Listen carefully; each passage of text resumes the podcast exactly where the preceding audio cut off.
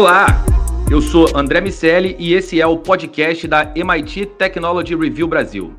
Hoje, eu, Rafael Coimbra e Carlos Aros vamos conversar sobre o Google Docs e o ativismo nas redes sociais.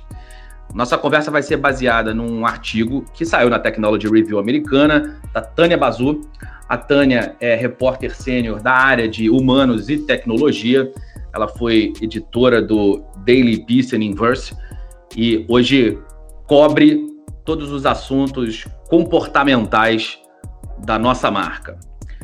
O artigo se chama Como o Google Docs virou a mídia social da resistência. E aí ela começa falando sobre o fato de que Twitter e Facebook podem ser ferramentas mais legais para fazer barulho, mas que a simplicidade e a acessibilidade do processador de texto fez com que a ferramenta se tornasse uma rede social na prática. É, semana, a semana do assassinato do George Floyd, é, os protestos emergiram ao longo do mundo e o Google Docs virou uma ferramenta chave na organização desses protestos. Então, ali foram criados documentos com listas de livros sobre o racismo, com cartas para os membros da família e para os representantes legais uh, do, do, do, George Floyd, que vão defender uh, o lado do George Floyd com informações, com características e dados uh, que possam contribuir ao longo do processo, com lista de fundos de amparo e recursos para doações. Enfim, um, um sem número de conteúdo para dar suporte às manifestações. A ferramenta foi lançada em outubro de 2012, só para a gente fazer uma rápida, um rápido resgate, é, e ganhou muito, muito espaço rapidamente em função da integração com o Gmail, virou de fato o grande concorrente do Microsoft Word. E um tempinho depois, os adolescentes começaram a usar dessa maneira colaborativa para trocar observações e notas durante as aulas. Na pandemia, o Google Docs vem sendo usado para minimizar os estresses da quarentena, do lockdown, e, e, as pessoas começaram a fazer uma série é, de, de listas com conteúdo colaborativo. O New York Times começou a explorar essa, essa ferramenta numa pegada de construção de autoridade, criando um conteúdo que era que é o nota das nossas casas para as suas, aonde os repórteres estão ali dando informações também sobre como lidar com esse momento tão complexo que a gente está passando. E lá tem palavras cruzadas comunitárias, listas de mercado, itens que precisam constar na, na lista de mercado, preço, enfim, outras informações que dão suporte também às pessoas que estão vivendo essa fase. Na campanha de 2016, o Google Docs foi usado em campanhas contra a desinformação, a ideia de combater as fake news.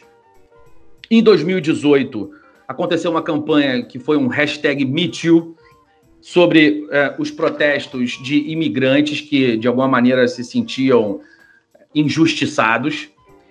E agora, uma estudante de, de jornalismo chamada Carlise Johnson criou o Recursos para Ações por Vidas Negras, que foi um, um documento que acabou dando origem a toda essa linha de manifestações para combater e, e, enfim, se posicionar contra o que aconteceu.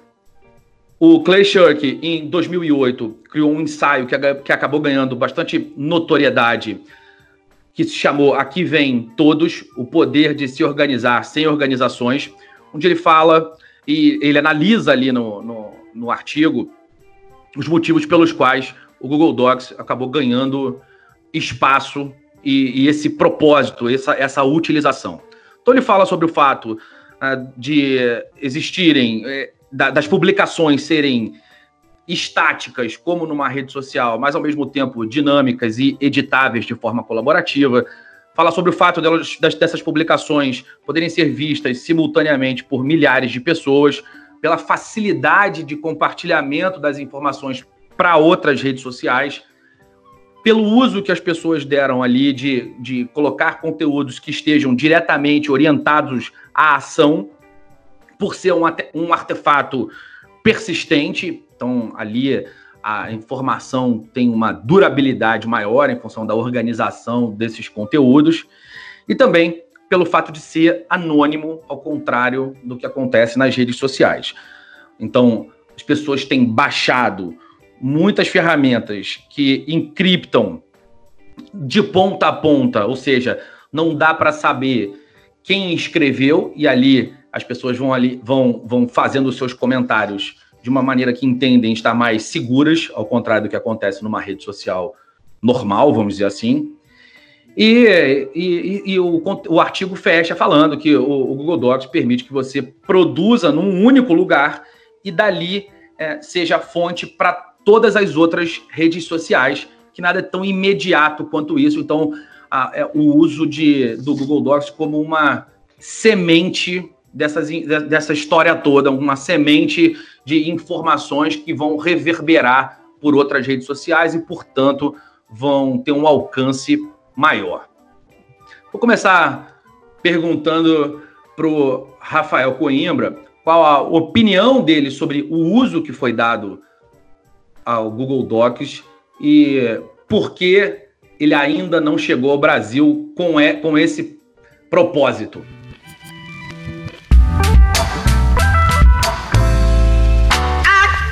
Vejo, André, essa, essa nova fase das manifestações em rede como uma evolução. Se a gente for lembrar, né, voltar um pouco no tempo, aí uns 10 anos, onde teve aquele início ali da Primavera Árabe, manifestações em diversos países, até mesmo também nos Estados Unidos com o Occupy Wall Street, depois aqui as manifestações em 2013, tudo isso faz com que a gente lembre que essa disseminação pelas redes sociais e aí tanto nas postagens de texto, áudio e vídeo, elas acabaram mobilizando a sociedade em tempo real. A gente começou a acompanhar vários movimentos, vários protestos ao vivo. Acontece que depois que isso passa, fica ali um vácuo. Ok, como é que a gente vai se organizar? Então, a opção para quem queria depois entender o que estava acontecendo era um trabalho muito árduo de ter que recuperar ali no meio daquelas postagens o que estava acontecendo e meio que sincronizar tudo isso. Isso só acontecia no calor da emoção, no ao vivo. O Google Docs e outras ferramentas, né, a gente está usando aqui o Google Docs como referência, mas a gente pode pensar em várias outras é, de sincronização mundial, fazem com que haja ali um repositório, como se fosse um equilíbrio, uma padronização, um assentamento de ideias a partir daquele calor da emoção do ao vivo. Então eu vejo isso como uma evolução, são novas ferramentas surgindo, e isso é, leva a sociedade, né, a quem está ali trabalhando nesses protestos, a organizar melhor as ideias e a difundir melhor essas ideias como algo que vai se consolidando, que não fica disperso nas redes como a gente via até então.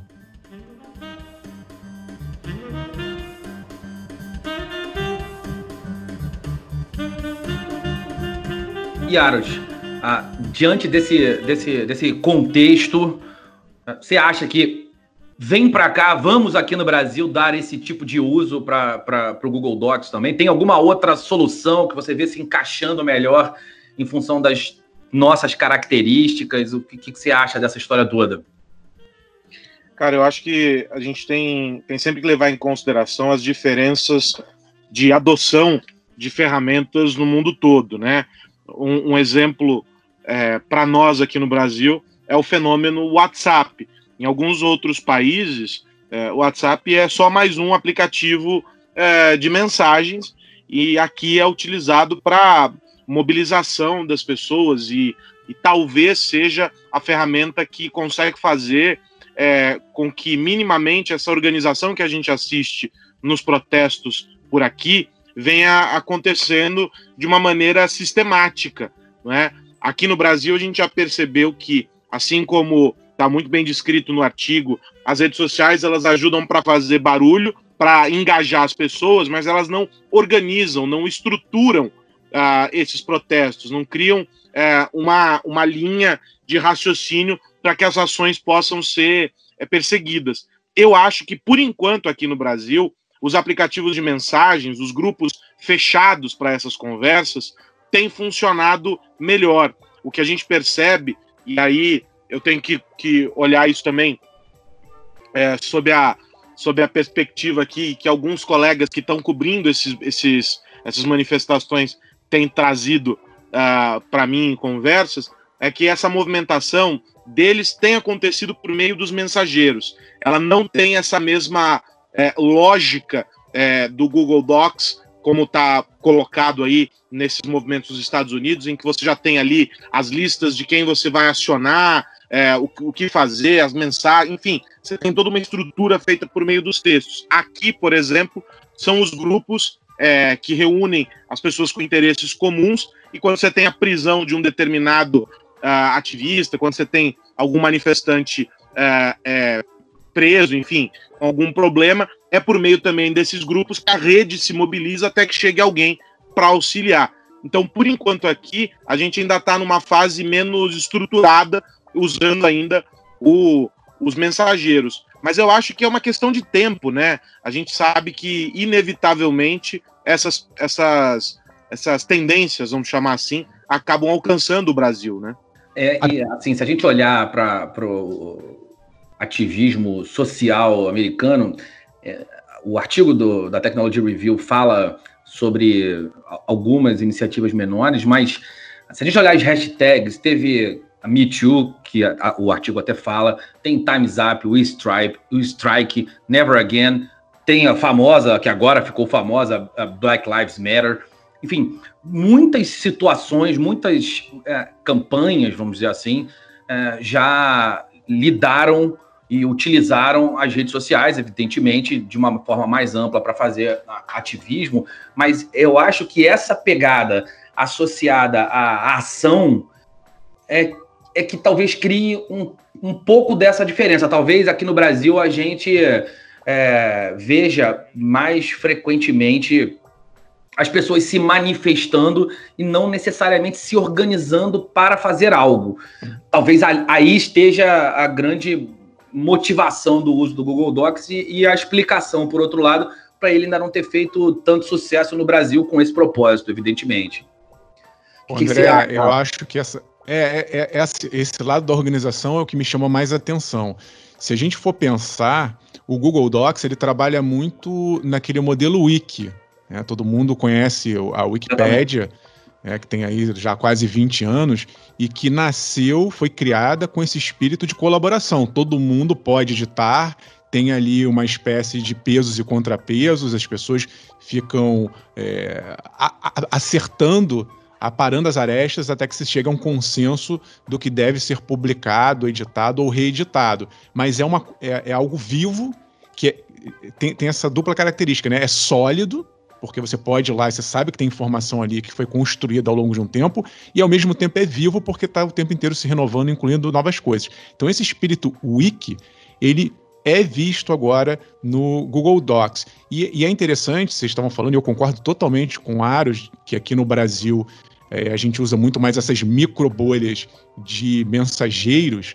É, a, a, diferença, e eu acho ruim ainda a gente trabalhar com esse esquema aqui, é que essas micro bolhas muitas vezes não se conectam umas com as outras, ou quando se conectam, levam muito mais tempo. Ao passo que se você faz isso numa plataforma como o Google Docs, é um pouco mais aberto, você amplia a possibilidade de outras pessoas participarem dessas ações e ela se dá de uma forma mais imediata, mais rápida. Mas eu queria é, ampliar um pouco a discussão, a gente está falando aqui de protestos, é, e é interessante que essa ferramenta é uma ferramenta de trabalho barra estudo que está sendo usada para uma outra finalidade a qual ela não foi pensada originalmente. Eu estava esses dias ouvindo uma palestra do CEO do Slack, ele estava falando num evento da MIT, o MIT Technology Review Intech Next, e ele estava dizendo que algumas pessoas, por exemplo, instituições de ensino, de pesquisa, estão fazendo uso da ferramenta para se organizar para, por exemplo, tentar encontrar uma vacina para a Covid-19, para o coronavírus. Então você vê que ferramentas que foram pensadas para trabalho para decisões estratégicas ou para organizar conteúdo nesse modelo wiki começam a ser apropriadas por outras pessoas em outros usos. Claro que pesquisa é um trabalho, mas ele não foi originalmente criado para esse tipo de rede de conhecimento. E essas ferramentas começam a ser apropriadas. E eu acho isso interessante porque elas estão disponíveis para todo mundo. Então, voltando aqui para o Brasil, qualquer brasileiro pode usar esse tipo de ferramenta para diversas aplicações. E assim, é, seguindo essa linha de usar para o trabalho, Aro, você vê, você vê a utilização de, do Google Docs efetivamente nas empresas como uma, uma ferramenta de compartilhamento de, de conhecimento em geral ou de organização uh, de grupos, como a gente vê acontecendo, você está falando do Slack, o Slack tem, tem muito esse, esse conceito de criar uh, tópicos ao redor dos quais as pessoas uh, vão trabalhar, vão discutir, vão compartilhar informações, documentos. Você acha que a gente pode usar o Google Docs nessa linha, Aros? O Google Docs tem uma presença nas empresas, mas eu acho que tem um, um fator que, que, que faz com que essa presença não seja tão intensa quanto poderia ser, que é o fato de que a maior parte das empresas, e aí vamos colocar nessa maior parte aqui, aquelas empresas que têm é, grandes equipes, são as maiores empresas, elas têm contratos grandes também com a Microsoft e o serviço que a Microsoft oferece. O que já vem de uma história também mais antiga, né? E que veio da conversão dos produtos da Microsoft eh, das mídias físicas para esse modelo agora uh, de, eh, de, de soluções que a Microsoft oferece na nuvem. A Microsoft correu atrás do prejuízo quando converteu o, teu, o pacote Office uh, nesse formato de nuvem para que as pessoas pudessem acessar e, e, e, o trabalho pudesse ser feito a partir de qualquer dispositivo, é, apenas pelo navegador. E isso fez com que essa presença aqui na vida pessoal é, é, tão efetiva dos serviços do Google não se convertesse necessariamente dentro do ambiente corporativo em uma presença também bastante efetiva porque a Microsoft ocupa um espaço e a empresa impõe que se use o serviço que ela contrata ali. Então, desde os serviços de videoconferência até serviços, o, o, o, o cliente lá de e-mail, você tem tudo isso dentro do pacote Microsoft. Então, não é a mesma dinâmica, a experiência do uso do, do, do Word no ambiente é, é, de compartilhamento não é a mesma do Docs, é, o Docs é muito mais eficiente para isso, ah, e, e eu tendo a acreditar olhando inclusive a, a, a, presença de mercado né, da Microsoft, o, o, tanto que ela ocupa, que o Google só não consegue fazer esse avanço mais consistente uh, por causa disso, porque a Microsoft já tem uma presença mais robusta. O que veio acontecendo ao longo do tempo é que oferecendo um serviço com um, um modelo um pouco mais barato, com um outro tipo de customização para os clientes, o Google montou aquela, aquela plataforma, acho que é G Suite, chama, né? Ah, e conseguiu colocar isso em algumas outras empresas. Tem funcionado e aí o Docs passa a ser efetivo. Eu, é, pessoalmente, já observei algumas iniciativas legais e, e como eu tenho, estou mais próximo de muita gente que usa texto do que a, da galera que mexe com planilha, é, pelo fato de estar aqui na redação e, e, enfim, e acompanhar outros colegas que trabalham com comunicação, é, eu vejo que o, o Docs ele é uma ferramenta bastante utilizada para essa, essa coisa de você não de ter um processo que flui, de que você todo mundo pode estar na mesma página, literalmente aqui nesse caso, uh, dentro do, do desenvolvimento ali de um, de um projeto. E aí esse é o grande desafio do Google para mim, é conseguir mostrar e, e convencer as grandes empresas a promover essa migração. A gente sabe que é mais difícil porque você tem uma história ali com a Microsoft e tudo mais, e aí as empresas vão perpetuando isso, vão mantendo. Mas é, dentro de um determinado segmento, tem uma presença sim e é muito útil. É só triste, vamos colocar assim entre aspas, que não tenham descoberto ainda aquela aba de aplicações, né? tem o botãozinho de aplicativos do Google.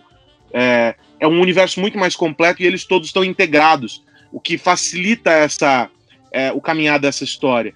O, a galera que usa dentro dos protestos o serviço do, do Docs, com certeza também usa outras aplicações porque elas estão todas integradas. Isso facilita também para você colocar todo mundo numa mesma página e ter uma conversa que faça sentido, né? Ô, Aras, Tem um outro elemento aí que eu estava pensando agora, é que o, o, Google Docs, na verdade, praticamente todas as ferramentas do Google, eles trabalham com outro modelo de negócios, que é dar de graça a ferramenta para você em troca dos seus dados. Então, é, existe talvez ali, pode existir por parte de empresas ou pessoas, uma desconfiança de que aquilo ali está sendo monitorado. Até chama atenção né, o pessoal de protesto usando o Google Docs é, e, e, não está pensando na sua, muitas vezes, privacidade. Tem gente já tentando é, encontrar ferramentas, entrar de, de maneira anônima, para que não seja vigiado por esse ambiente que é muito mais aberto, muito mais sujeito a interferência de monitoramento para depois gerar propaganda, é disso que o, que o Google vive, do que, por exemplo, um ambiente mais fechado, como de empresas como a Apple e como a Microsoft. É, eu estava até lendo uma reportagem aqui, antes da gente gravar, de um aplicativo que está circulando também para quem está nos meios do, dos protestos, de que se uh, quando você tira uma foto é, da multidão, ele automaticamente faz um blur, ele borra o rosto das pessoas. Você consegue depois tirar aquilo ali se você quiser, mas tem que ter sua autorização.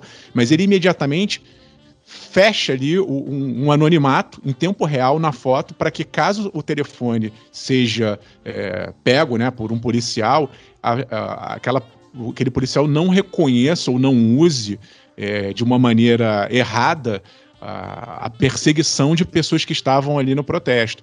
Então você vê que tem uma plataforma mais ou menos aberta, pública, mas existe a preocupação com o anonimato, com a privacidade. Isso também eu acho que entra aí nesse, nesse peso de que ferramenta usar.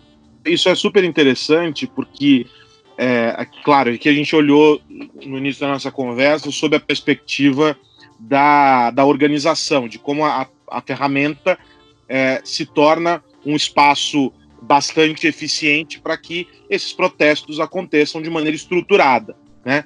Mas tem um outro lado que é perfeito isso que você levanta, é, Rafael, que é o seguinte: é, a gente vem acompanhando, por causa da pandemia, uma, um avanço sobre os dados pessoais e uma ampliação do uso de ferramentas de análise, de coleta e de análise desses dados. Né? A gente está discutindo, falamos aqui há algumas semanas, sobre como as empresas vão monitorar os colaboradores para saber se efetivamente tem alguém ali que implica em risco de contaminação uh, pela Covid-19 para garantir que o todo seja protegido.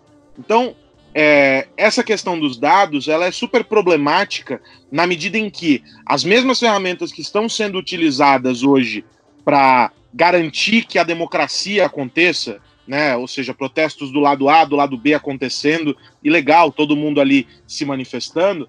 Essas mesmas ferramentas podem, em última instância, lá na frente, se tornarem a porta para que sejam é, é, acessadas informações pessoais desses manifestantes, e aí a gente está partindo para um momento de vigilância extrema, né, em que as plataformas, a gente já discutiu isso também muito, sobre a questão das redes sociais e, e, e se é censura, se não é e tudo mais, é, as plataformas se colocam na mira também das autoridades é, com o seguinte questionamento: e aí, vão entregar esses dados ou não? Essa é uma discussão recorrente. Seja um caso extremo, como já houve na Apple, de terrorismo e um suspeito que foi é, preso e o celular dele apreendido estentou uma backdoor para acessar os dados do iPhone, ou em uma situação como essa de protesto, em que as pessoas estão ali fazer, exercendo o direito democrático, quando, na verdade, uh, elas passam a ser vigiadas e os seus dados e as ferramentas que elas usam para garantir que esse protesto aconteça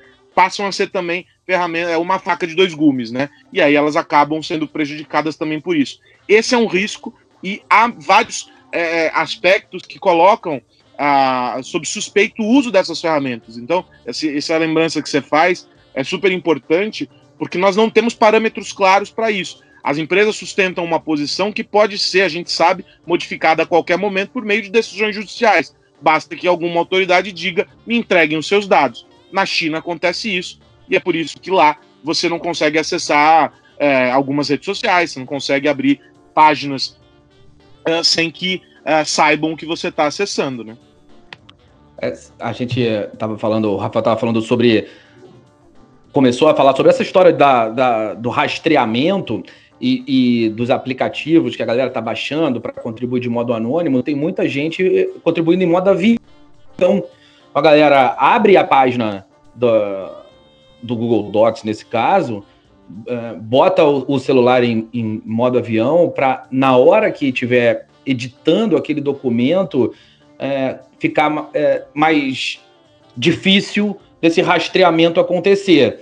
E ali, claro, numa decisão judicial, onde a, o IP do, do, do, do, computador ou o e-mail do telefone é, te, tenha que ser aberto pela, pelo fabricante para que a polícia faça a, algum tipo de investigação, é, não vai ter muito jeito, vai dar para pegar. Mas, de qualquer forma, a, gente vai minimizando, né, na opinião dos ativistas, a possibilidade uh, disso, disso acontecer.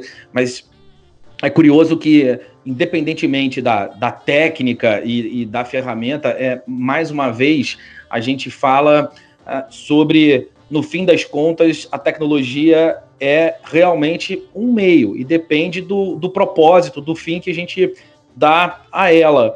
Uh, todas essas as, todas as formas de controle, todas as, as, as, vigilâncias, as ações de vigilância que os governos podem fazer, é, é, dá, sim, elas podem ser realizadas, mas é, muito mais do que uma, um label, uma etiqueta sobre cada uma dessas ferramentas, é, é interessante ver que todas elas podem servir a todos os lados e a todos os interesses. Como a gente já falou algumas vezes quando conversava sobre Black Mirror, por exemplo, que tem uma visão um pouco mais uh, distópica uh, do mundo permeado de tecnologia, uh, e também em diversas discussões que falávamos sobre se a, se a, tecnologia une ou afasta as pessoas, no fim das contas a gente caía nessa conclusão, que isso diz muito mais sobre as pessoas do que sobre a tecnologia em si.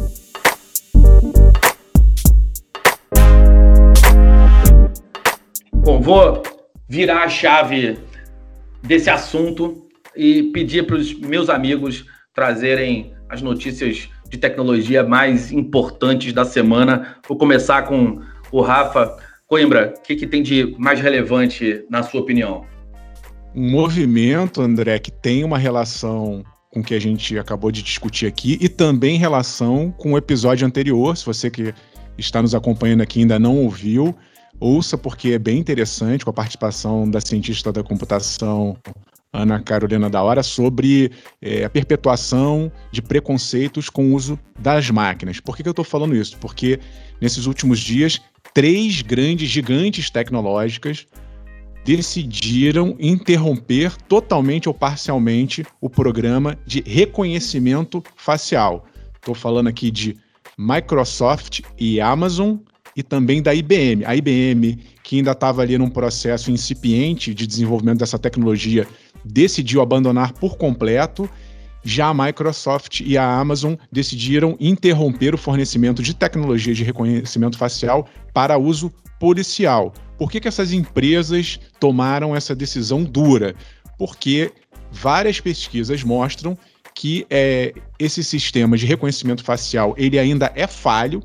Por exemplo, não reconhece com tanta precisão rosto de pessoas negras ou asiáticas. Então existe ali uh, uma falha técnica com um viés e isso também está sendo usado ou pode estar sendo usado no sentido de prejudicar determinadas minorias. Então essas gigantes decidiram isso e elas também pedem, é, é uma coisa interessante, elas pedem regulação do governo eu acho que, de uma certa forma, isso não as exime, sim, eu acho que tem que ter participação da sociedade, governo, mas sempre ouvindo a consulta social, mas não exime essas empresas, porque geralmente a tecnologia vem antes de tudo, depois é que vem a regulação, delas se autorregularem, delas fazerem, sei lá, nem que seja um consórcio, discutirem melhores práticas para que a tecnologia, como você bem disse, André, não seja usada para o mal, ela pode ser usada maravilhosamente, a gente cita vários exemplos aqui de bons usos,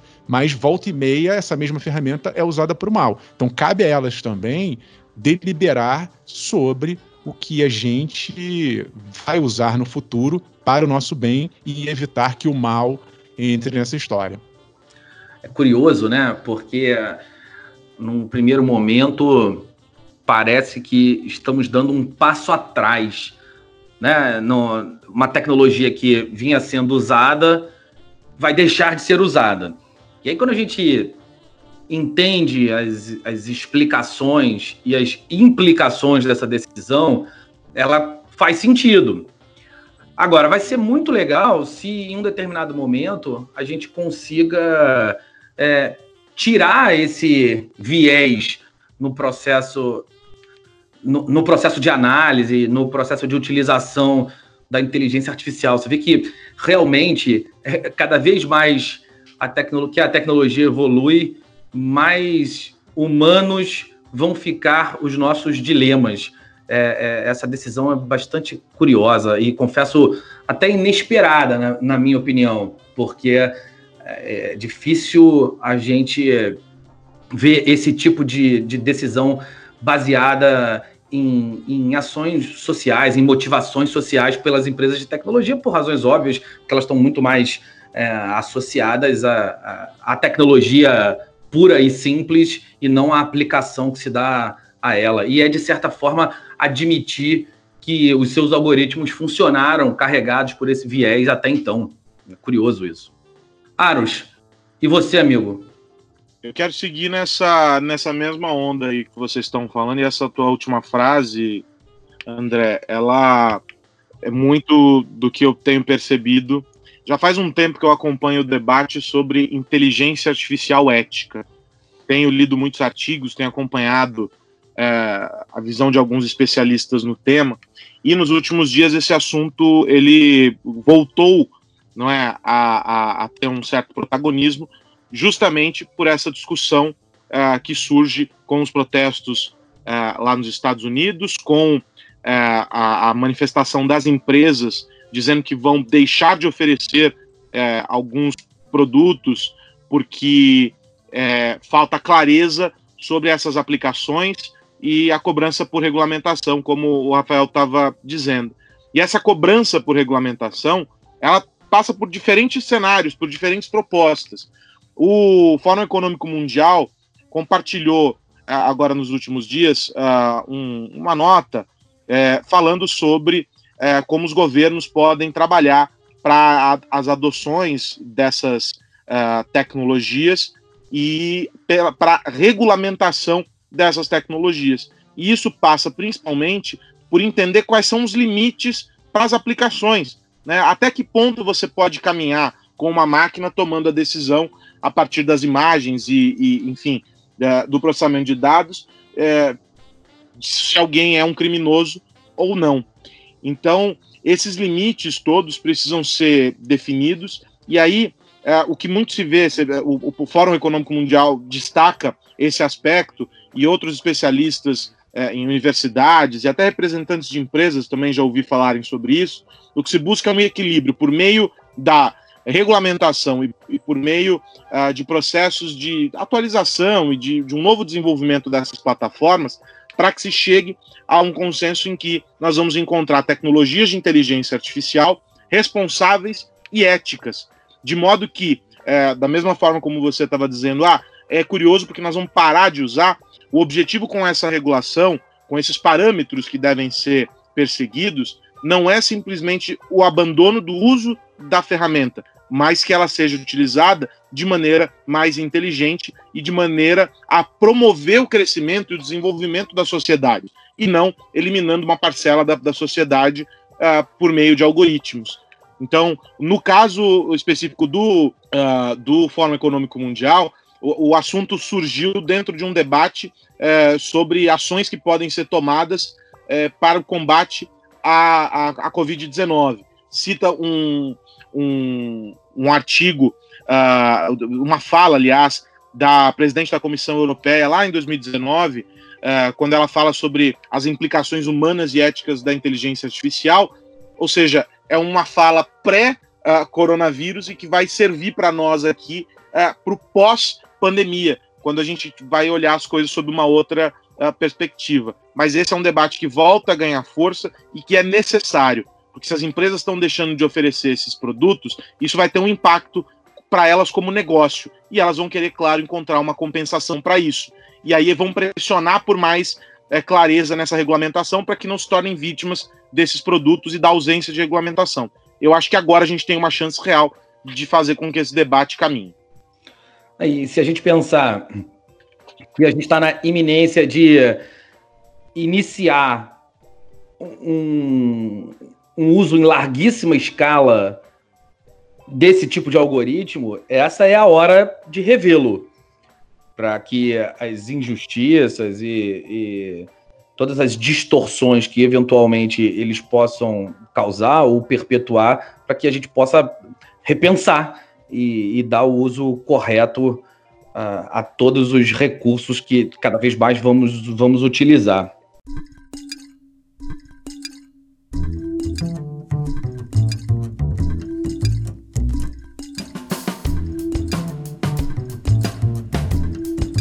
Amigos, é isso. Fechamos mais um podcast MIT Technology Review. Considerações finais. Rafa, algum recado ou manifestação para aproveitar o termo do dia? Fiquem atentos e colaborem sempre de maneira positiva. É, deixo aqui o convite para quem ainda não se inscreveu na nossa newsletter, que acesse lá o nosso site mittechreview.com.br para ficar por dentro, receber aí os nossos boletins, as nossas informações e ficar por dentro de tudo que acontece de mais relevante nesse mundo tecnológico. E você, Carlos Aros? Quero dizer que existe a chance de ficar por dentro dos assuntos que a gente vai discutir aqui no podcast, seguindo as nossas redes sociais. Tem dicas, tem pistas por lá é, sobre os assuntos que a gente está é, olhando e que vão surgir com certeza aqui no podcast. Para ficar ligado nas nossas redes sociais é só seguir arroba MIT Tech Review BR. Meus amigos, semana que vem tem mais um novo artigo sendo discutido aqui por nós e mais notícias da tecnologia comigo, André Miceli, e com os meus amigos Rafael Coimbra e Carlos Aros. Um abraço para todo mundo. Tchau, tchau. Tchau, tchau. Tchau, até mais.